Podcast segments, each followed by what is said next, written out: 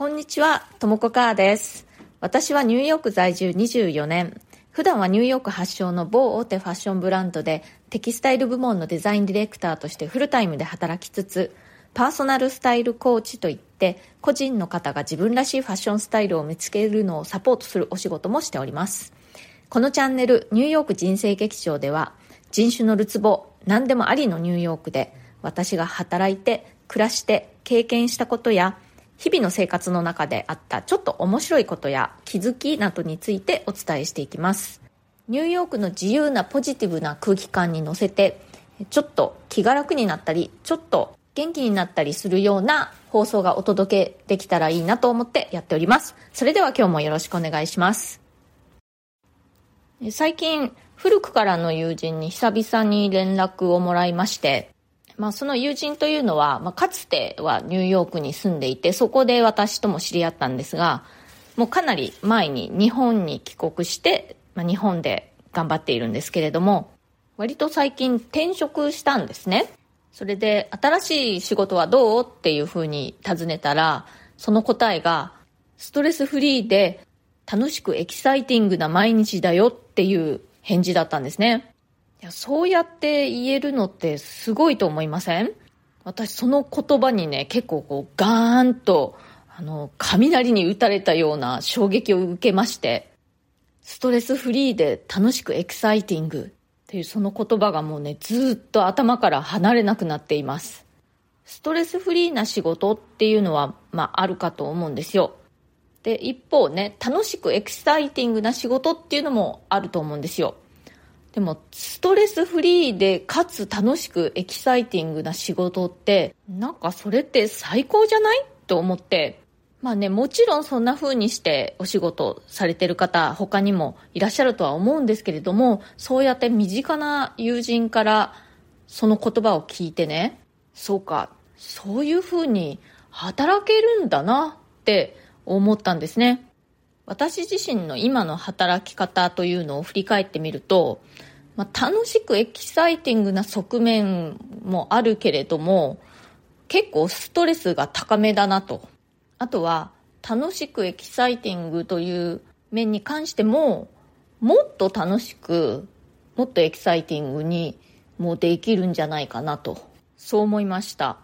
まあ、その私の友人なんですけれども、まあ、そもそも優秀な人で転職する前は世界的に有名な大企業でまあ重要なポジションを務めていたんですけれどもそんな人だからこそそんな風にしてねストレスフルで楽しくエキサイティングな働き方というのができるのかなとそういう考え方もあるとは思うんですけれどもでも私はいろんな形で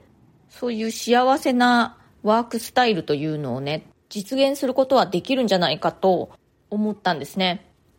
そのいろんな形でというのは世間一般的に見て華々しい活躍とかではなくても非常に個人的なささやかなレベルであってもストレスフリーで楽しくエキサイティングな働き方というのが実現できるんじゃないかなと思ったという意味です。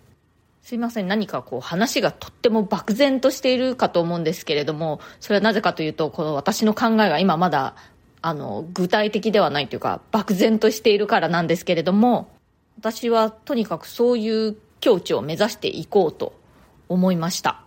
で私ね過去の経験からも思うんですけれども最初はこんな感じで漠然とした感じのこういう風になったらいいなみたいな気持ちを持つっていうのが何かを変えていく時の最初の一歩だったりすることが結構あります。例えば私はニューヨークに来て、えー、ファッションの勉強をする前は日本で全然ファッションとは関係ない広告代理店の OL というのをやっていたんですね。でその時にまず漠然とこうぼんやりと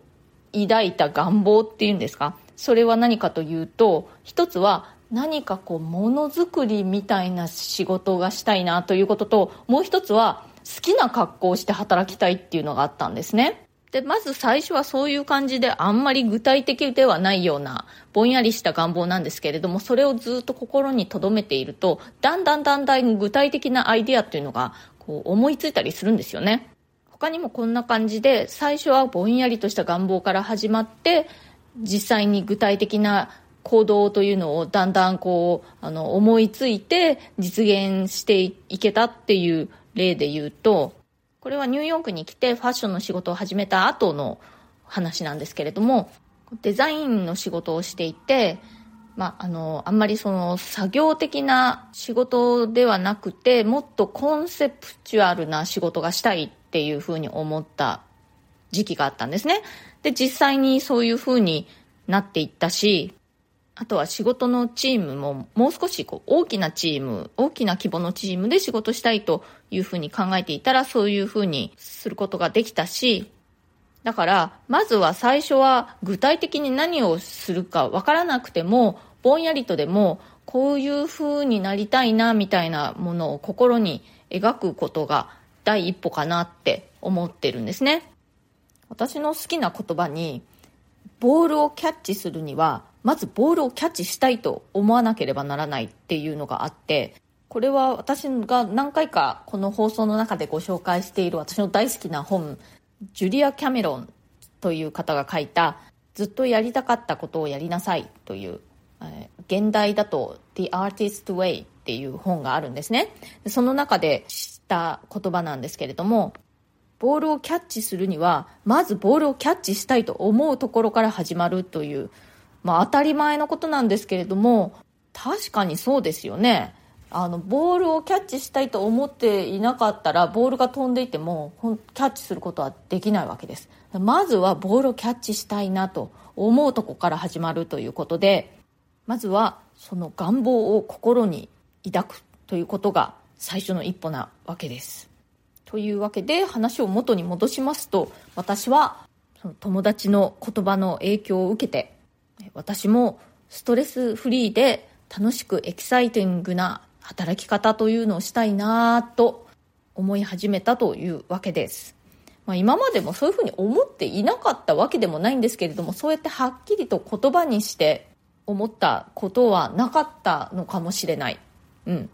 やっぱりこう言葉にして思うっていうのって大事ですよね。言葉にすると、何て言ったらいいのかな、それを、その考えを常に持ち運びやすいみたいな感じになりません？なのでその友人が発した言葉いただきました。え今日もまたいただいているコメントをご紹介させていただきたいと思います。え危険小さいストレスを無視し続けていませんか？という回にコメントくださいました。すっすーさんいつもありがとうございます。小さいストレスを無視しない。とても勉強になりました。自分のストレスと上手に向き合うのが下手で、つい頑張ってしまい、反動で一日寝込むことが年に数回あります。今日は金曜日明けの土曜日、ストレス発散でジョギングに出かけながらともこさんのボイシーを聞いています。ということで、ありがとうございます。私もね、まあ、どちらかというと頑張ってしまいがちなたちなんですけれども、すすーさん、そんな頑張りすぎて反動で一日寝込むことが年に数回もあるって、ちょっと頑張りすぎ、それは。寝込むことになる前にこまめにストレスを発散していきましょう。それから TM さん、いつもありがとうございます。え帯状疱疹、私も経験しました。大変ですよね。私も以来いろいろ気をつけています。対策として必要なら会社または抱えていることを休むと言ってもなかなかでも休むですこの時頑張っても良い結果を生まないと実感したのが理由です。時短豆乳スープ美味しそうです。私も作ってみます。時短料理は以前、油揚げピザをトースターで作っていました。ともこさんが乳製品をあまり取らないとのこと。チーズの代わりにアボカドと醤油ではどうでしょうかありがとうございました。ということで、そうなんですよね。やっぱり、その大変な時って、休んだ方がいいって分かっていてもなかなか休めないっていうこともありますよね。